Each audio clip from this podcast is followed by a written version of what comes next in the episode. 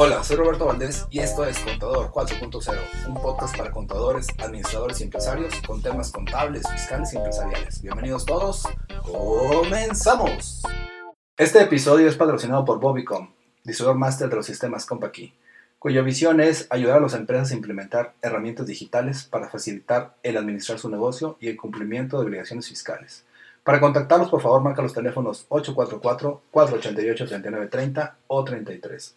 Al correo electrónico también puedes contactarlos con contacto arroba bobicon.net y al WhatsApp 844-103-5595.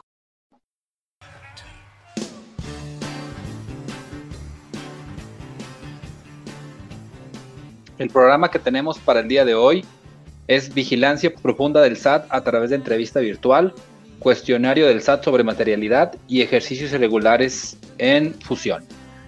Eh, como ustedes ya saben, mi nombre es Roberto Valdés, eh, mi empresa es Bobicom y nuestra visión es ayudar a las empresas a implementar herramientas digitales para facilitar cómo administrar los negocios y cómo cumplir con obligaciones fiscales. Para eso nos hemos asociado con el contador Jorge Ajax y su despacho Saltillo Asesores, quienes comparten esta visión. Contador, buenas tardes, ¿cómo estás? Don Robert, muy buenos eh, mediodías ya, ¿verdad? Es correcto. A las dos y media, este, pues, aquí a la orden con temas muy, muy interesantes. Ahí, don Robert, este, no, en el, eh, ahí en el Face, no sé si lo puedes poner para compartir, porque creo que no, no me aparece el. Déjame ver si ya, si ya se lanzó. Digo, ya está lanzado aquí por parte de la plataforma. Aquí está, déjame, te, déjame te, etiqueto. Ya nos está escribiendo por aquí la contadora Laurentina. Ah. Eh, a, ver, a ver qué nos comenta. Compartir con. Eh, déjame lo comparto contigo, todo un segundo. Mm, sí, para Sí, también te lo voy a mandar aquí por el WhatsApp, conta, ¿ok? Ahí está el video ya corriendo actualmente. Ok. Clientes Bueno, pues como ustedes ya saben, este programa se denomina Criterio Fiscal Digital debido a que está basado en una columna que el contador Jorge Ajax tiene en el diario de Coahuila y que se denomina Criterio Fiscal. Básicamente lo que hacemos es que este programa lo mandamos a un formato digital. Y en ese formato, básicamente lo que hacemos el contador y yo es compartir con todos ustedes pues obviamente los temas relacionados con lo que, lo que publica haciendo, los temas fiscales, los cambios que hay. En ocasiones, pues obviamente ver cómo se aplican a las empresas. La intención es que todos tengamos la misma información y en base a eso podamos trabajar sobre, sobre ella en este caso y tomar acciones y decisiones. ¿Ya encontraste por ahí el programa, Conta? Sí, creo que sí, ya, ya puse. Yo también aquí lo tengo ya en vivo. Igual si quieres ponle ahí mute para que no se replique la voz. Bueno, entonces, contador, no sé si te parezca bien eh, si iniciamos eh, con el tema, el uno que es vigilancia profunda del SAT a través de entrevistas virtuales. Claro, sí, pues mira, aquí básicamente el, comentario, don Robert, es este, platicar un poco, un poco la experiencia este, con este tema eh, novedoso que, que, trae el SAT en una una modalidad que le llaman entrevista de vigilancia profunda en medios electrónicos, es el, como que es el, nombre correcto, vamos a llamarle de esa manera.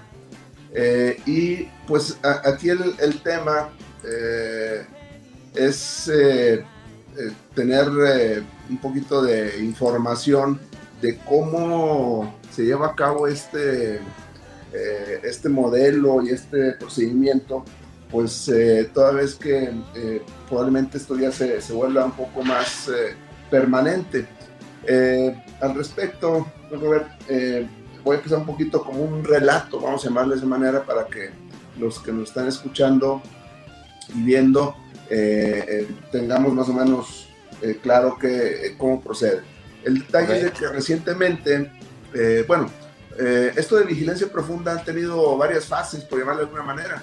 Eh, empezaron a ser eh, presenciales estas, eh, estas entrevistas. te mandaban vía buzón tributario la, la, invitación, pero es una carta de invitación, te dan cierta fecha para asistir. después, por el tema de la pandemia, se, se, empezó a hacer de manera telefónica, tengo entendido, en algunos casos. Y ahorita en esta última fase, en la actual, es una entrevista eh, en medios eh, electrónicos o a través de medios electrónicos. ¿Cómo sucede esto, don Robert? E igual te mandan o le mandan al contribuyente una, por vía buzón tributario una invitación. Eh, en esa invitación vienen ciertas indicaciones de, de qué se va a tratar la entrevista, darle información hacia grandes rasgos de las observaciones que, que encontraron muy general y eh, nos dan instrucciones de que eh, tres días antes de la fecha en que se están invitando, eh, les envíe uno vía correo electrónico el poder del representante legal que va a atender la entrevista, el poder de identificación y además, si así lo desea el representante, la identificación, la identificación de una persona adicional, una persona más, que puede ser la persona que le esté apoyando en la entrevista. Se puede ser su contador, asesor, etc. Entonces, eh, una vez que llegue el oficio y eh, una vez que eh, dentro de esos tres días antes de la, de la, fecha prevista para la entrevista electrónica, se les envía la información, se, da la se nos da la instrucción de bajar alguna información que es prácticamente un manual, manual como esto, así se ve más o menos, es un manual. Este manual eh, dice manual de acceso a, Teams del contribuyente, es un, software, y nos dan la, información de cómo entrar y, cómo eh, llevar a cabo la entrevista. En este caso, bueno, cada quien desde su terminal, eh, hay una liga en el oficio que se le envía a uno en el oficio en PDF, viene una liga, esa liga la podemos accesar y siguiendo las instrucciones de la de este manual de acceso, pues eh, ya se, a la hora indicada, dice 10 minutos antes de la, de la hora, favor de conectarse, pues para ver si estamos en línea, etcétera. Entonces 10 minutos antes eh, te conectas, eh, se conecta el representante, se conecta la persona adicional y dando la hora, o más o menos dando la hora de, de, la cita, ya se conecta la gente o da, te da acceso la gente del, del SAT. Eh, normalmente está el administrador del área de recaudación, eh, una persona eh, que está, es encargada de la de, vigilancia profunda y, un, y otro asistente por ahí. en total puede ser hasta cinco más o menos personas que estén en línea. Te da acceso tanto al micrófono como a, a la cámara y a un chat ahí también. Y bueno, eh, dentro de la, ya en, el proceso de la entrevista, se, primero se, eh, se empieza a hacer un cuestionamiento, un cuestionario eh, parecido a lo que hacen los bancos cuando quieres hacer un trámite, te hacen preguntas este, claves, no sé, para que sepan que realmente la persona con la que están este, hablando es la correcta. Eh, primero te piden permiso para grabar la entrevista, te solicitan permiso, tú le puedes decir que sí, le puedes decir que no, ellos este, así lo toman, pero sí te preguntan si, si, eh, si eh, les permites grabar la, la, entrevista. Después te hacen este, este, este cuestionamiento, te empiezan a decir, oye, a ver, para saber si tú eres el, la persona este, bueno, del poder, porque para esto se envió el poder. Ah, recuerdo, eh, eh, o les recuerdo que previo a la entrevista se envía el poder, se envía la identificación de las personas. Este, entonces, le hacen un cuestionario eh, tipo de los bancos, en qué fecha se constituyó la empresa, quiénes son los socios de la empresa, qué vigencia tiene la, firma electrónica y les dan a conocer, el, una vez que le conteste de manera eh, correcta estos datos, le leen un protocolo, algo parecido a lo que sucede por ahí en, los, eh, en las series americanas cuando detienen ahí alguna, alguna persona, le leen sus derechos.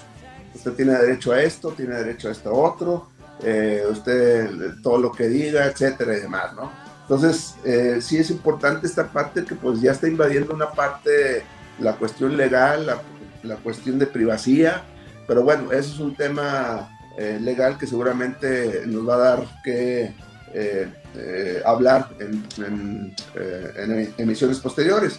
Entonces, se lleva a cabo la, entrevista. Si alguien ha asistido a alguna de estas entrevistas de manera presencial, les entregaban una copia simple de las observaciones, si había EFO, si había diferencias, y les daban una, una copia, ¿no? Eh, en lo que se estila en esta, eh, en esta parte de las entrevistas virtuales, les eh, vía en línea, les, les dan una presentación en, PowerPoint donde les empiezan a decir pues todos los detalles ahora sí, de quiénes son las empresas, cuáles son las diferencias por mes, etcétera. O sea, algo parecido a lo que se entregaba, se entregaba de manera eh, presencial en una copia, ahora lo ponen en línea. Eh, y bueno, ahí las, la sugerencia es de que eh, en lugar de estar tomando nota de todo eso, que le, solicitemos a la misma autoridad, los que están llevando a cabo la, la entrevista, que nos puedan enviar esa información. normalmente nos señalan, nos dicen que una vez terminada la entrevista, se les va a enviar vía correo electrónico, que lo solicitemos vía correo electrónico, ahí les dan un correo electrónico para la comunicación y que ellos van a enviar esa presentación que nos están haciendo también vía electrónica, entonces es importante que les solicitemos esa información. Se lleva a cabo eh, la presentación, se discute pues, eh, algunos temas, aclaran algunas dudas. Y al final de la entrevista, una vez que ya terminaron de ver toda la información, eh, lo que eh, señala la autoridad a través de su, del, administrador de, eh, de, recaudación es de que una vez acabada la entrevista van a poner disponible en el chat de la, de la, del, del, sistema una, una, un cuestionario de, ¿cómo le llaman?, de aceptación, o sea, de, del servicio, o sea, una este, ¿cómo podemos llamar, don Robert? Una, una encuesta, le llaman, una encuesta de satisfacción, una encuesta de satisfacción, y entonces eh, lo ponen en, línea, lo tiene que contestar el representante, le hacen algunas preguntas de eh, si, eh, si fue bueno el servicio, quién atendió, etcétera, etcétera. Una vez que termina de llenar ese cuestionario, o esa eh, encuesta, lo, lo, manda y eh, ahí es donde ya la autoridad dice, bueno, ya se contestó la, esta encuesta y pues por nuestra parte es todo y se da por terminada. Obviamente que dentro de la misma entrevista le dan a conocer que tiene 10 días hábiles para responder a esto. Eh, pues obviamente les hacen algunas sugerencias o recomendaciones para atender este tipo de, situaciones. Entonces, eh, básicamente ese es una especie como de relato, don Robert, cómo se llevan a cabo estas eh, entrevistas eh, electrónicas novedosas realmente.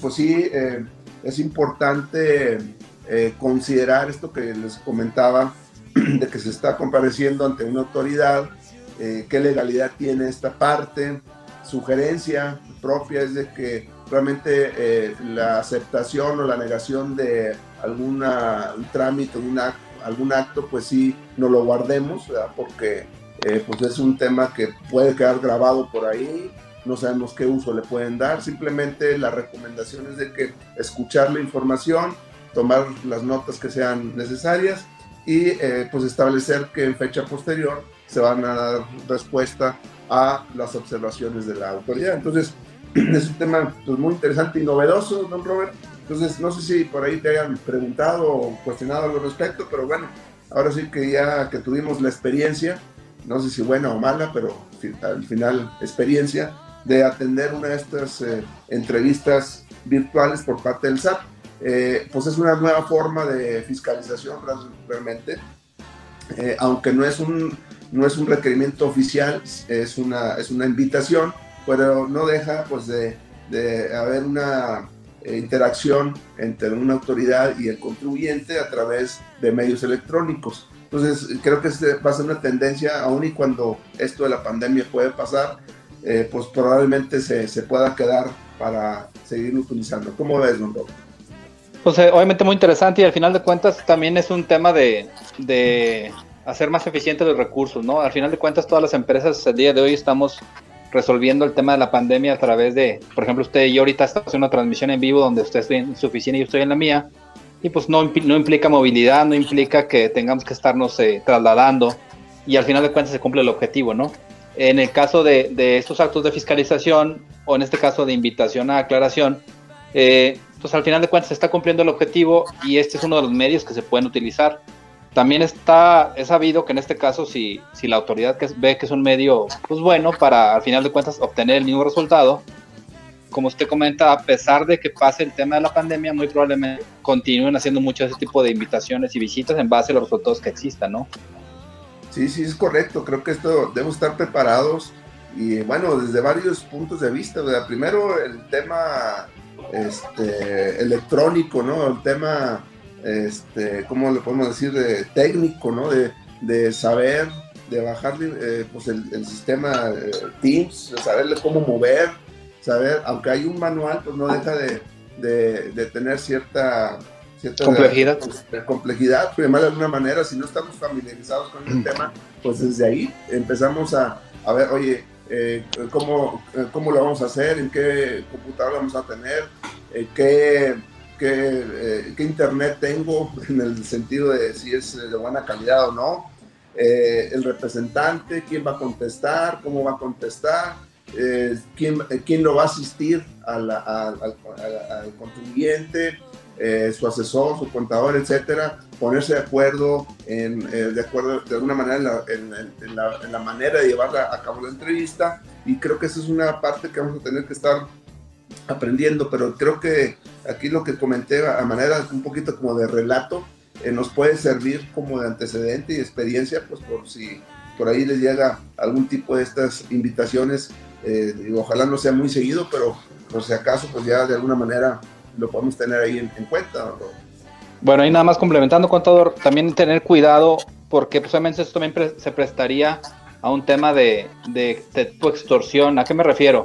A que ese tipo de actos obviamente se están realizando ahorita a través de Internet, en este caso obviamente no vas a, propiamente al SAT. Eh, se están haciendo invitaciones para conexiones como tipo Zoom o tipo Meet, pero también existe la forma de llamada telefónica. Entonces hay que tener cuidado para que, como usted dice, no estés dando información de más o cambio de más, si no es necesario, porque tal vez si de, la, de qué lado la persona que está no es una autoridad como tal, a lo mejor es alguien que quiere obtener información de tu empresa, simplemente puede cuestionarte o pedirte cosas que tú al pensar que es la autoridad se las puedas facilitar, pero la, realidad es que no lo es. Le, le, comento porque aquí en la oficina me marcaron preguntando por algo del IMSS y decían, oye, es que un requerimiento y esto y lo otro. Y, a ver, espérame, es que si depositan ahorita 5 mil pesos, eh, ya se va a solucionar. Eh, estamos de acuerdo que es una extorsión. Simplemente que la persona que esté atendiendo, pues obviamente tenga esas prevenciones, ¿no? Sí, fíjate que tienes razón. Eh, ahorita di por sentado un tema o un hecho, pero tienes razón. O sea, yo afortunadamente conozco a los administradores de aquí de la local, de, de Hacienda, del SAT eh, obviamente cuando se conecta, pues lo conozco la persona, pero yo digo, para mí fue algo normal, natural, natural que pues yo lo conocía y sé que es la persona indicada, pero me pongo en los zapatos de una persona que no lo conoce físicamente a la persona, pues imagínate que también aparezca ahí una persona que pues, se hace pasar como el administrador y no es, Yo digo, tienes razón en ese sentido porque, digo, en este caso no, no fue el caso porque yo sí conozco a las personas, ¿no? Y pues, obviamente este, no, no, fue no fue una sorpresa porque realmente eh, pues, eh, tenemos eh, cierto, cierta comunicación a través de síndicos del contribuyente y, los conozco. Pero sí, tienes razón, imagínate que ya no telefónica, sino de manera virtual, sea una persona que pues, ni siquiera es nada del, del, SAT y que esté ahí reuniendo información, entonces se puede se puede prestar a varias circunstancias, pero hay que tener cuidado, efectivamente. Hay que, bueno, yo sí sugiero, Robert, que, eh, este tipo de entrevistas sí se hagan acompañar de manera virtual con un asesor, con su contador, con alguien de confianza que eh, eh, esté al pendiente de, las, de este tipo de circunstancias, porque la verdad las cosas nos pueden llevar a cuestiones que no, no queremos. Entonces creo que sí es muy importante esa, esa posibilidad de, de, tocar base con su asesor, ¿no? De hecho, quiero aprovechar con todo en ese sentido, pues obviamente para que igual proporcione sus datos en caso de que alguien requiera algún tipo de apoyo o algo, pues obviamente que lo pueda buscar, no contar. Claro que sí, bueno, me pueden mandar una, un WhatsApp 844-419-2382 me pueden mandar un correo electrónico jayax.com.mx. En el Twitter estoy como arroba taxman-saltillo, en el Facebook como Jorge Ajax. Y eh, también hay un podcast que se llama Criterio Fiscal Digital Spotify, por si también eh, lo pueden acceder por ahí. Es correcto, al final de cuentas es que tengan el contacto de la persona indicada, pues para en el caso de que se requiera o si tenga alguna duda, pues realmente acudir ahí. Como usted dice, a lo mejor si ya tiene el contacto de su contador o algo, lo pueden ver, pero si con, ahí con, gusto ahí los, pueden, los podemos apoyar también nosotros. Claro que sí. Bueno, con todos gustos pasamos al siguiente tema. Eh, es cuestionario del SAT sobre materialidad. Eh, bueno, un tema similar, digamos, al tema esta de vigilancia profunda, pues eh, realmente algunas, no todas, pero algunas de las observaciones más comunes que vienen anexadas a, este, a esta vigilancia profunda son el, el tema de los CEFOS, empresas que facturan operaciones simuladas. Y aquí, pues obviamente tiene que ver con la materialidad de las operaciones. El, tema es de que se pudo obtener un cuestionario que es el que maneja el SAT para efectos de determinar la materialidad de las operaciones. Es un cuestionario un poco amplio, no lo voy a leer todo porque a lo mejor nos llevamos más tiempo, son 20 preguntas, pero les voy a dar algún tipo de, eh, información al respecto. Eh, básicamente nos, nos preguntan eh, eh, cuando es un servicio, en qué consistió el servicio, quién lo prestó, eh, cómo contacté a esa persona, si tengo la información adicional de, su cotización, de dónde están ubicados, que si tiene personal, y luego todavía si hubo personal de por medio que prestó el servicio, que les, quieren que les enseñen las bitácoras, libretas de registro, etcétera. Si fueron al, eh, dónde se prestó el servicio, si dentro de la empresa o en otro lugar, si fue, si fue dentro de la empresa, les piden que, que nos demostremos o les mostremos las entradas ahí de, vigilancia, de donde entró, las, entró la, el personal que prestó el servicio.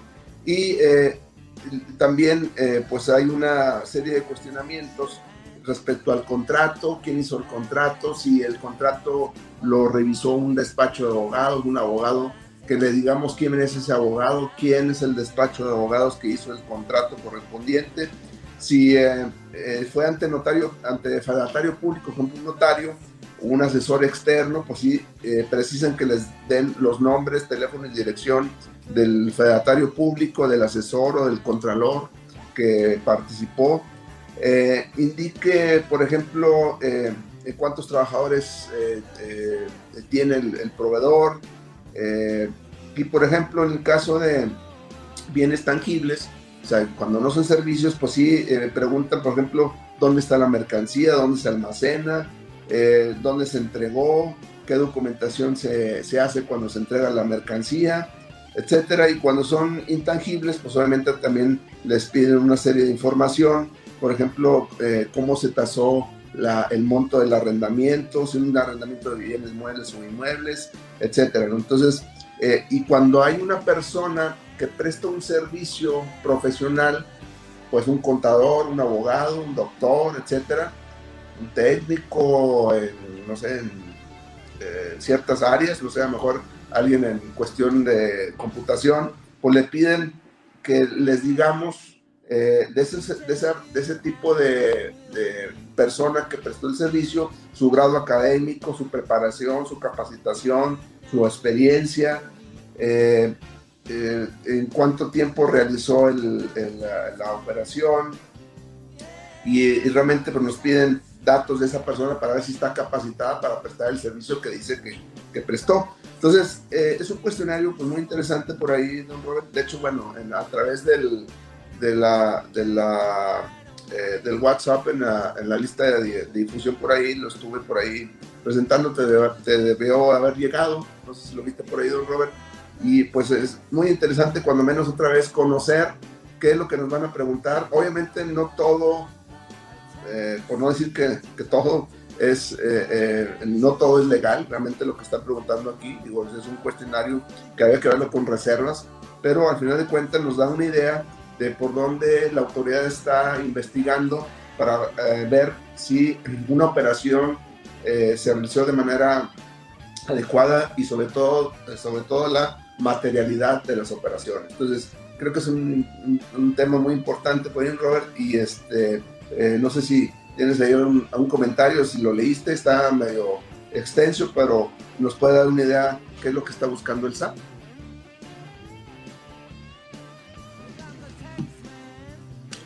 ¿Sí me escuchas, Robert? Ahí está contento, estaba en mute. Te decía que últimamente lo que la autoridad ha estado trabajando, pues es eso, ¿no? Eh, el garantizar que, lo que tú estás haciendo deducible sea algo real, es decir, eh, que, vaya relacionado con tu actividad y que al final de cuentas sí se haya hecho por, en este caso, entre comillas, por una, una persona competente. Que no estés comprando facturas, en este caso, eh, o que esté simulando operaciones, que es el tema de las operaciones simuladas de que ya también tiene ciertos años trabajando. El contor Morán, por ejemplo, te comentaba que este tipo de temas también están siendo trabajados por las autoridades en, Estados Unidos y en Colombia, donde no solamente en México entonces se está viendo que en este caso pues hay gente que, que mejor tiene malas prácticas y, la autoridad lo quiere detectar a través de, ese tipo de cuestionamientos. Entonces aquí va a ser importante que las empresas pues estén buscando siempre cómo sustentar sus operaciones cuando reales porque al final de cuentas tienen que tener ese sustento legal que le permita ampararse ante la autoridad, ¿no? Sí, y, hacer hincapié, don Robert, eh, eh, se está volviendo cada vez más eh, necesario el tema de estas herramientas que nos puede dar la, la cuestión electrónica en este tema de los EFOS, ¿verdad? porque realmente lo que está atacando ahorita mucho la autoridad, don Robert, es una vez que se publica en el diario oficial de la federación, de acuerdo al código, se tienen 30 días para aclarar. Si se pasan esos 30 días, la autoridad está dando por hecho que estoy aceptando. Entonces, por eso es importante eh, estar, eh, no sé cuál es la palabra, corriendo ese, sistema, eh, pues prácticamente cada mes se me ocurre o cada vez que salga la comunicación, para ver si en nuestros registros pues, salta ahí un, un EFO y tener oportunidad dentro de esos 30 días de hacer la aclaración porque si no lo hacemos en esos 30 días, don Robert, pues eh, la autoridad lo va a tomar que es un hecho y que, es, eh, y que estoy aceptando esa circunstancia. Entonces creo que esa parte hay que eh, pues volver, volver a recordar, don Robert, de, ese tipo de herramientas porque, pues, como te decía, son, están siendo cada vez más necesarias y el estarlas aplicando. No sé si por ahí hayas tenido ahí algún comentario también. Sí, de hecho hemos platicado mucho acerca de, el año pasado vimos mucho el tema de la autofiscalización, donde decíamos que en este caso herramientas como CompaKey trae un módulo que se llama modo fiscal, que incluso contador ni siquiera tienes que esperarte al mes, o sea, tú cada, cada vez que accesas al sistema puedes estar entrando a ese apartadito del módulo fiscal para ver si el día de hoy cayó una operación, y me refiero a una factura que, que, se compró de algún servicio, eh, y que y, a lo mejor esa operación está teniendo una operación relacionada con alguien que por alguna circunstancia está clasificado como, en este caso como un EFO, ¿no? Un emisor de operaciones simuladas. Por lo que tú de forma natural caerías como una empresa que está deduciendo operaciones simuladas. Entonces, ese trabajo, la realidad es que no tiene nada de ciencia, eh, simplemente es que cada vez que entres al sistema, corras el proceso de validación. Le platicaba en algunas sesiones anteriores que yo tengo un cliente que hace poquito me traje un respaldo para efectos de algunos temas de, de, apoyo. Y pues nada más por las ondas me metí y validé y traía cerca de medio millón de pesos, no, perdón, 5 millones de pesos en operaciones simuladas. Obviamente no sabían por qué, porque pues no están acostumbrados a correr el proceso. Y yo ahí hablé con la contadora y la contadora, no sé si ya te diste cuenta, pero tres de tus proveedores están corriendo operaciones simuladas. Es decir, la autoridad los tiene enlistados como si fueran EFOS, te sugiero que, valides quiénes son, porque para efectos fiscales tú te estás convirtiendo en una empresa que está deduciendo operaciones simuladas y por ende puedes caer en una actividad de delincuencia organizada, ¿no? Sí, hay varios detalles ahí que, ver, pero yo creo que sí hay que insistir en ese tema, Robert. Este, eh, creo que ya es, eh, eh, pues, vamos, casi obligatorio, por llamarlo de alguna manera. Ahorita dije necesario, pero creo que hay que elevarlo a, obligatorio, que, que, las empresas estén corriendo este tipo de, de elementos, porque pues, créanme, nos, va a sacar de, de, muchos problemas. No quisiéramos estar en un problema cuando la autoridad se da cuenta, más bien la idea sería que nosotros mismos nos demos cuenta y actuar en consecuencia, ¿verdad? Sí, contador. De hecho, mira, aquí en pantalla ya lo puse, no sé si lo estés viendo. Eh, se está viendo ahí, la herramienta se llama Empresas Facturadas del Precio Simuladas, que son los CEFOS. Ya, ahorita que accesé el sistema actualizó la lista, dice que la lista está actualizada el 21 de agosto, es decir, al, a, la última fecha que la autoridad lo subió a la plataforma. Eh, y dice que hay 19.787 empresas definitivas como EFOS, 534 desvirtuados. Recordar que los desvirtuados son las que hicieron su labor para aclarar ante el autor que realmente ellos no estaban haciendo operaciones simuladas, sino que por alguna circunstancia cayeron ahí y solamente hay 1.836 presuntos que están en un proceso de desvirtuarse y pues obviamente falta que la autoridad determine si sí o si no. Aquí a mano izquierda, si se dan cuenta en esta empresa que les estoy mostrando, dice que tiene cinco operaciones relacionadas con, bueno, cinco empresas y aquí está, que ya son definitivos. Estas empresas, ellos le realizaron compras y la realidad es que al final de cuentas son compras que para efectos fiscales no son deducibles e incluso pues pueden incurrir en un tema de, de delincuencia, ¿no? Esta es una factura por 10 mil pesos, por ejemplo. Y pues obviamente al final de cuentas, eh, todo esto afecta la, la, operación de las empresas para efectos fiscales, ¿no? Eh, pues obviamente los ponen mal ante la autoridad. Entonces, esta herramienta es muy amigable, simplemente es la gente que tiene aquí contabilidad, pues simplemente que cada vez que entre al sistema, si le pique ahí en, en el tema de verefos y ahí va a salir. No es nada de trabajo, contador, simplemente es acostumbrarse a hacerlo recurrentemente, como tú dices. Sí, yo creo que es un tema, primero, tener la herramienta, obviamente, o sea, tenerla o, u obtenerla para eh, pues estar eh, haciendo eh, este, vigilancia, ahora sí que vigilancia profunda, pero por parte del, mismo contribuyente, ¿no? y no esperar a que la autoridad no lo, no lo informe. Sí, y por eso lo, lo, denominamos el año pasado más o menos como autofiscalización, ¿no? Que tú cada cierto tiempo te estés revisando sin que la autoridad te lo requiera. Es correcto. Muy bien. Muy bien, contador. El siguiente punto se llama ejercicio irregular en fusión. Sí, eh, aquí básicamente, Robert, es eh, la publicación que tenemos en el diario de Coahuila. En el, lunes eh, salió publicado esta parte, ustedes lo pueden localizar en la página del diario de Coahuila.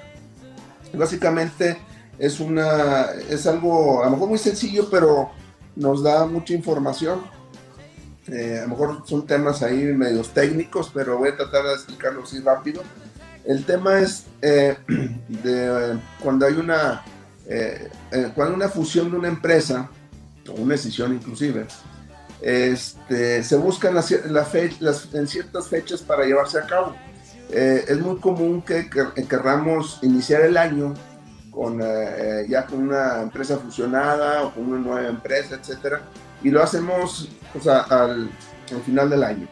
Aquí el tema es de que en, un momento determinado, si eh, cuando sucede una, una fusión, se da un ejercicio irregular cuando no es de 12 meses.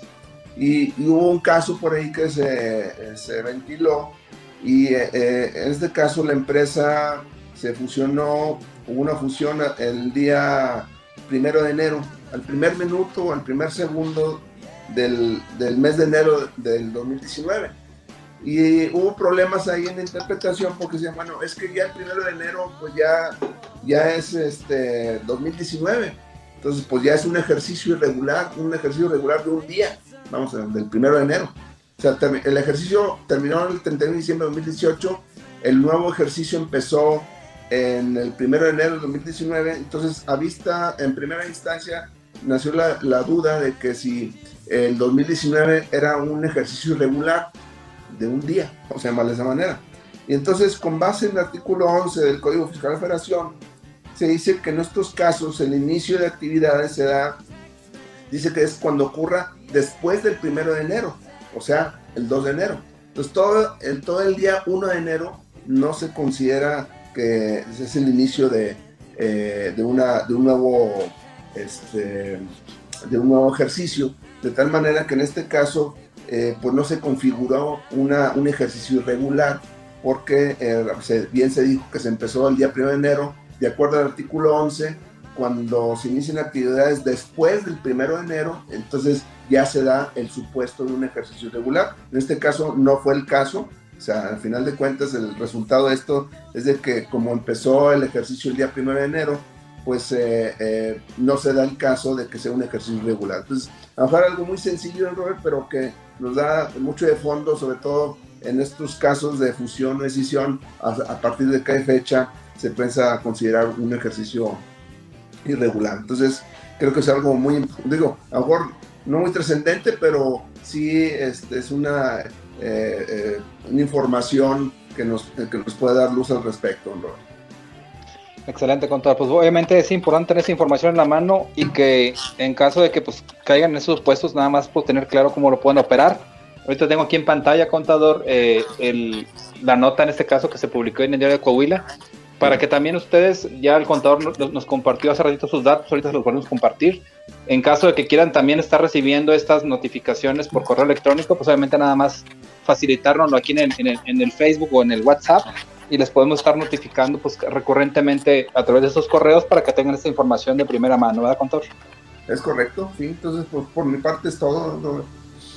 Muy bien, contador, déjame, vuelvo aquí a, compartir la, los datos por si se ofrece, eh, obviamente que las, las, personas que nos están viendo lo, lo, lo validen. Les, les, invitamos nuevamente a que si ustedes consideran que esta información le puede hacer utilidad a alguien más, pues, obviamente les pedimos de favor que se la compartan en lo particular, eh, si alguien requiere información acerca del sistema contable de Compa aquí para efectos de validar sus XML y no caer en los supuestos que platicamos ahorita por parte de la autoridad, aquí están, es Jesús Roberto Valdés Padilla en Facebook, así me encuentran. Eh, el WhatsApp es 844-162-3159. Y al igual que Contador, tenemos el podcast. En este caso, nuestro podcast se denomina Contador 4.0. Está enfocado a todo lo que vemos aquí con el contador en criterio fiscal digital más algunos temas que metemos, por ejemplo, el tema de la NOM 35 que está por vencerse ahora en octubre y otros tantos relacionados con los sistemas compact. El correo del contador, como platicamos ahorita, para efectos de solicitar que nos envíe por ahí la, la información es jayax, Ajax se escribe con Y y X al final, arroba saltilloasesores.com.mx. Obviamente los que están viendo aquí en, en, redes sociales, pues tienen su información aquí a la mano. Los que nos escuchan en, en en los podcasts o, en este caso en YouTube también, pues obviamente pueden sacarlo aquí la pantalla. Eh, gracias por escucharnos, contador. Pues obviamente gracias por tu tiempo. Aquí andamos para lo que se ofrezca y pues nos vemos por aquí la, próxima semana. Si Dios quiere, claro que sí, Robert. Pues, eh, contador. Gracias a todos. Cuídense mucho. Saludos.